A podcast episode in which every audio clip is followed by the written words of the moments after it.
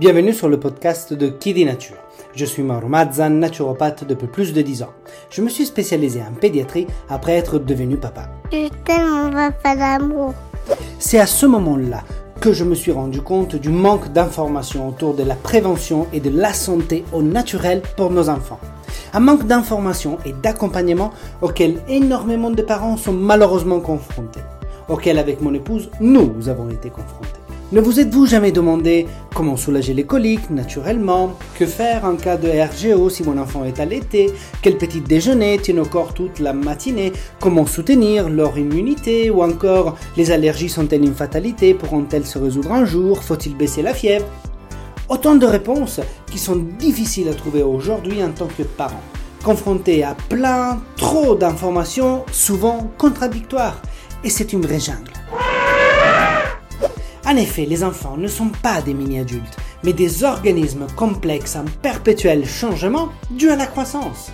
Je souhaite alors avec Kiddy Nature partager des astuces et mettre un peu d'ordre dans des idées reçues concernant des problématiques pourtant bien réelles, telles que le RGO, les coliques, le sommeil, les allergies, les troubles digestifs, l'immunité, etc.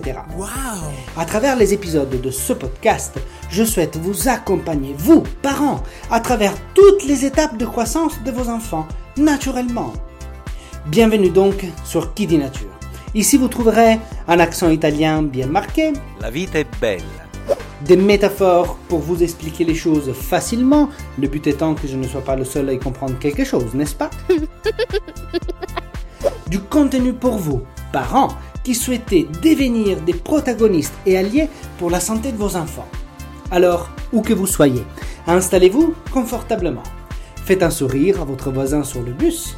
Mettez votre minuteur pour ne rien cramer en cuisine. Montez un tout petit peu le volume si vous êtes en train de passer l'aspirateur. Et profitez de ce nouvel épisode. Il a été si sage aujourd'hui, je lui ai promis des bonbons en récompense. Les bonbons sont la petite douceur qui rend les moments spéciaux encore plus joyeux. Les bonbons font partie des petits plaisirs de la vie, n'est-ce pas? Ces expressions, familières à tous, illustrent parfaitement à quel point les bonbons font partie intégrante de notre culture et de notre éducation en matière de plaisir sucré. Nous avons tous grandi avec l'idée que ces confiseries colorées étaient un réconfort inoffensif pour nous-mêmes et donc pour nos enfants.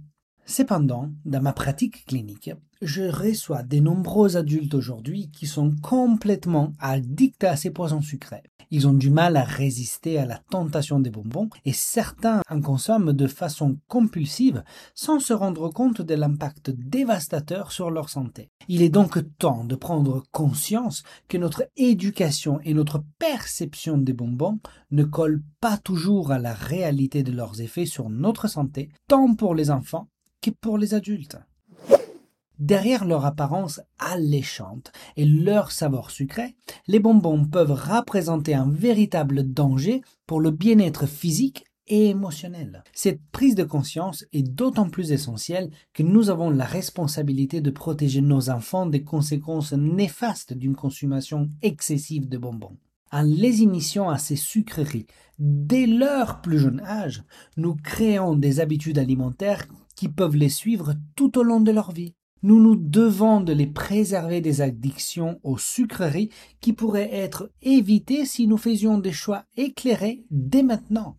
Alors dans cet épisode, nous allons explorer ensemble les vérités cachées sur la production des bonbons, les impacts sur la santé, sur l'environnement, ainsi que sur les conséquences émotionnelles et comportementales de leur consommation. En faisant face à ces réalités, nous pourrons prendre des décisions éclairées pour nous-mêmes ainsi que pour nos enfants, en optant pour des alternatives plus saines et en préservant leur santé future. Nous pouvons vraiment considérer les bonbons comme un cocktail toxique mais comestible. En effet, à première vue, les bonbons nous évoquent l'enfance, la fête, le plaisir sucré à portée de main. Ces petites douceurs colorées semblent innocentes et pourtant elles recèlent bien des secrets. Derrière leur forme ludique et leur goût irrésistible se cachent de compositions qui ne sont pas toujours à l'auteur de nos attentes. Un mélange parfois troublant d'additifs, de colorants et de sucres qui, bien que comestibles, ne sont pas moins préoccupants pour la santé, surtout celle des enfants. Alors, en plongeant dans les coulisses de l'industrie des bonbons, là où la délice rencontre la toxique, on y découvre des allergènes cachés, tels que par exemple les arachides, les noix, le soja, le lait ou le gluten. Pour les enfants souffrant d'allergies alimentaires, même des petites traces de ces allergènes peuvent déclencher des réactions allergiques graves, mettant leur vie en danger. L'absence d'étiquetage clair et des précautions sur les emballages de bonbons peuvent rendre donc difficile la détection de ces allergènes pour les consommateurs. De plus, dans les bonbons, on utilise souvent des produits animaux pour la gélatine, qui est utilisée comme un agent gélifiant dans de nombreux bonbons et souvent dérivé par des tissus animaux, comme par exemple la peau ou les os de porc ou de bœuf. Pour des familles végétariennes ou celles suivant des pratiques religieuses spécifiques, cette présence de produits animaux dans les bonbons peut être méconnue et poser un vrai problème moral ou éthique. On y découvre également des additifs et des colorants artificiels. Les bonbons, en effet, sont souvent agrémentés par ces substances chimiques pour améliorer leur apparence et leur saveur. Certains de ces additifs sont liés à des troubles de comportement chez l'enfant, tels que l'hyperactivité et l'agitation. Les colorants artificiels, notamment les colorants jaunes, rouges et bleus, peuvent également présenter des risques pour la santé avec des études qui suggèrent une corrélation entre des problèmes de comportement et des réactions allergiques. On y trouve des conservateurs. Quant à eux, sont plutôt utilisés pour prolonger la durée de conservation des bonbons et éviter qu'ils se détériorent rapidement. Cependant, certains conservateurs sont soupçonnés d'avoir des propriétés perturbatrices sur le système hormonal, ce qui soulève des inquiétudes quant à leur impact sur le développement des enfants. Pensez par exemple au butylhydroxytoluène, alors plus facilement appelé BHT, qui est un conservateur extrêmement toxique. Pour en savoir plus sur les perturbateurs endocriniens et sur leur effet sur le corps des enfants, je vous renvoie à l'épisode numéro 12. De plus, les bonbons sont notoirement riches en sucre ajouté, contribuant encore une fois à une consommation excessive de sucre chez les enfants. Par exemple, un petit paquet de bonbons gélifiés peut contenir plus que 30 grammes de sucre, soit l'équivalent de près de 8 cuillères à café de sucre.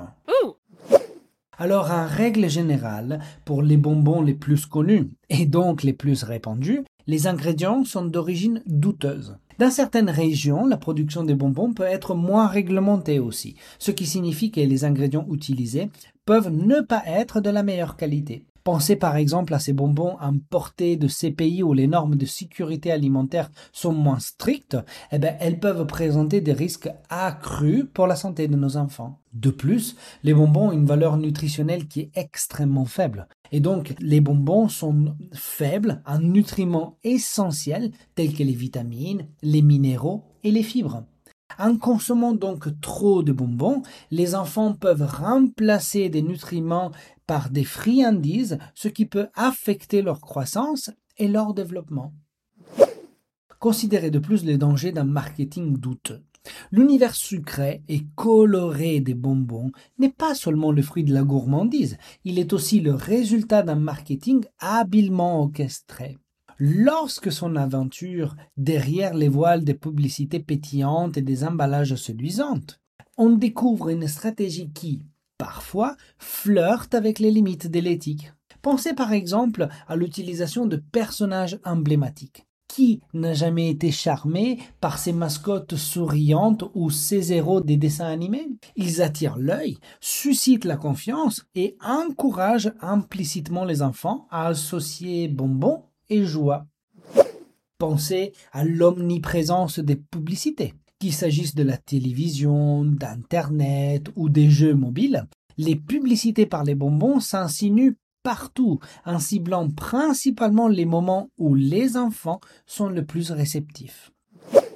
Les bonbons sont souvent vus comme une récompense. À travers des offres promotionnelles, des jeux ou des concours, l'enfant peut être sollicité et donc incité à voir les bonbons comme une récompense, renforçant ainsi le désir d'en consommer. Ils ont souvent des designs captivants. Pensez aux formes amusantes, aux couleurs vives, aux emballages brillants. Tout est conçu pour séduire le jeune public, les poussant à choisir instinctivement un produit plutôt que l'autre. Ils contiennent également des messages santé qui sont ambigus. Euh, en mettant en avant des ingrédients naturels ou des bénéfices de santé, certaines marques brouillent les pistes en laissant croire à une consommation sans risque. Il est donc essentiel que les parents soient conscients de ces stratégies de marketing douteuses pour rester vigilants lorsqu'ils choisissent des bonbons pour leurs enfants. L'éducation des enfants sur une alimentation équilibrée ainsi que la promotion d'une approche consciente de la consommation de bonbons peut vraiment aider les parents à faire des choix éclairés et à éviter ces pièges du marketing. N'oublions pas en plus l'impact environnemental des bonbons. La douceur sucrée des bonbons cache souvent une réalité moins plaisante lorsqu'il s'agit de leur empreinte écologique. En effet, la production des bonbons, comme celle de nombreux autres produits de consommation d'ailleurs, hein, ben, entraîne des conséquences notables pour l'environnement. Tout d'abord, il est essentiel déjà de considérer les ingrédients utilisés. Prenez le sucre par exemple, qui est l'ingrédient principal de la plupart des bonbons. Sa production, en particulier la canne à sucre, nécessite de vastes étendues de terre cultivables et consomme énormes quantités d'eau. De plus, les méthodes de culture intensive sont souvent associées à l'utilisation excessive d'engrais et de pesticides qui peuvent contaminer les nappes phréatiques locales et nuire à la biodiversité environnante. Ensuite, comme s'il n'était pas déjà assez, il y a la question de l'emballage. La majorité des bonbons sont vendus dans des emballages en plastique non biodégradables, qui finissent souvent par polluer les paysages et les océans. Ces emballages, s'ils ne sont pas correctement recyclés, mettent des siècles à se décomposer, causant des dommages à la faune et à la flore marine et en entrant dans la chaîne alimentaire sous forme de microplastiques. Et oui, nous allons tous les remanger, ces emballages-là. Euh, il ne faut pas non plus négliger la consommation d'énergie lors de la production et de la distribution. Les usines de bonbons nécessitent une énergie significative pour fonctionner, souvent provenant de sources non renouvelables. De plus, les transports de bonbons, de l'usine donc jusqu'au consommateur, contribuent également à l'émission de gaz à effet serre, aggravant encore une fois le phénomène du changement climatique. Enfin, certains bonbons contiennent des ingrédients tels que l'huile de palme, dont la production est liée à une déforestation massive, menaçant plein d'écosystèmes et déplaçant de nombreuses espèces animales.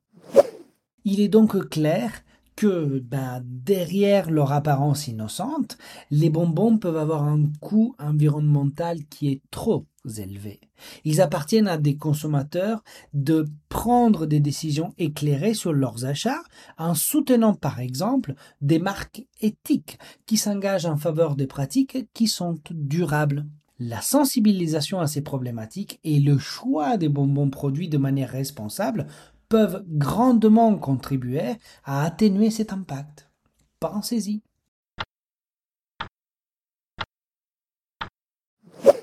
Mais alors, comment choisir les bonbons pour ma famille?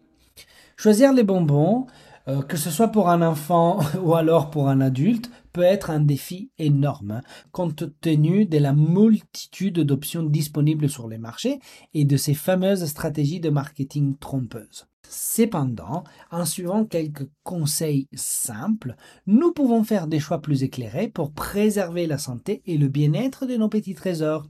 Voici mes conseils pour mieux choisir ces bonbons. Méfiez-vous des E comme éléphant. Les additifs alimentaires sont souvent listés sous forme de code E suivi de chiffres.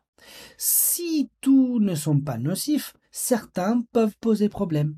Je vous conseillerais d'éviter particulièrement le E102, tertrazine, ou le E124, rouge cochénil, car ils sont souvent associés à des effets secondaires. Priorisez la liste courte. Plus la liste des ingrédients est courte, mieux c'est.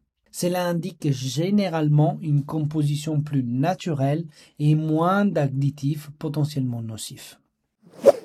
Repérez les sucres cachés. Outre le mot sucre, cherchez des termes tels que sirop de glucose, fructose, sirop de maïs à haute teneur en fructose, ou bien par exemple le terme dextrose. Ce sont tous des indicateurs de sucre ajouté. Et oui, même si on vous avait dit le contraire sous le paquet.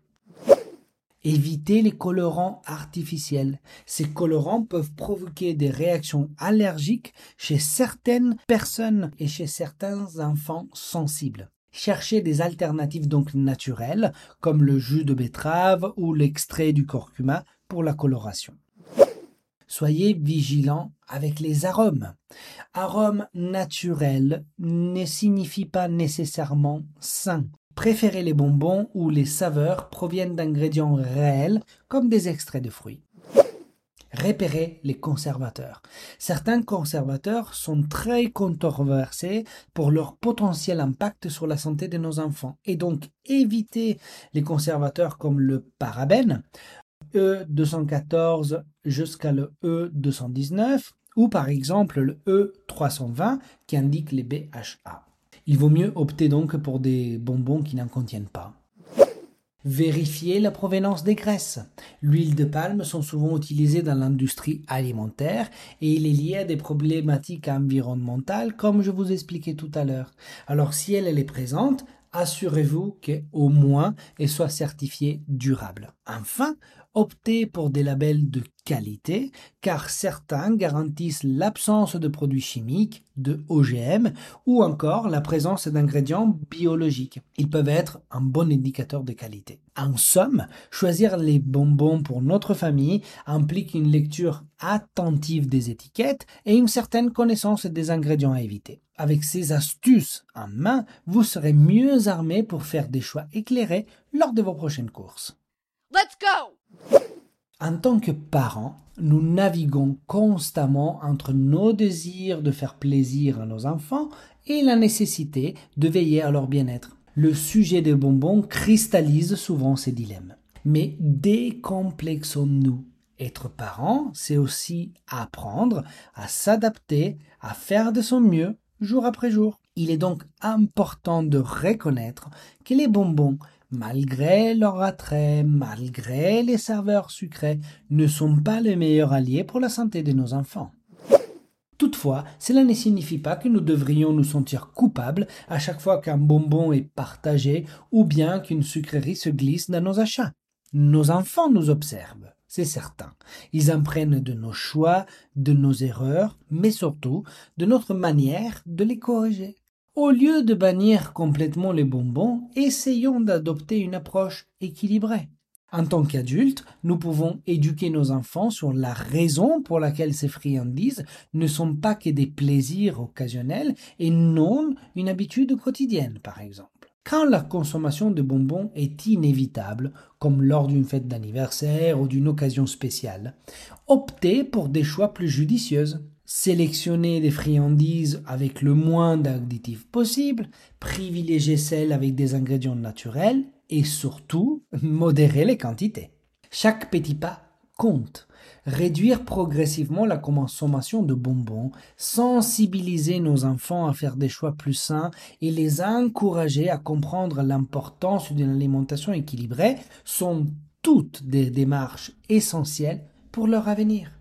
Surtout, n'oublions pas, chaque effort que nous faisons aujourd'hui se traduit par des bénéfices à long terme pour la santé et le bien-être de nos chers petits dans le futur. En conclusion, adoptons une approche bienveillante et empathique, surtout envers nous-mêmes. Chaque parent fait de son mieux avec les outils et les connaissances qu'il possède. Alors, tout en restant conscient des enjeux liés à la consommation de bonbons, avançons avec amour, compréhension et détermination pour le meilleur avenir de nos enfants.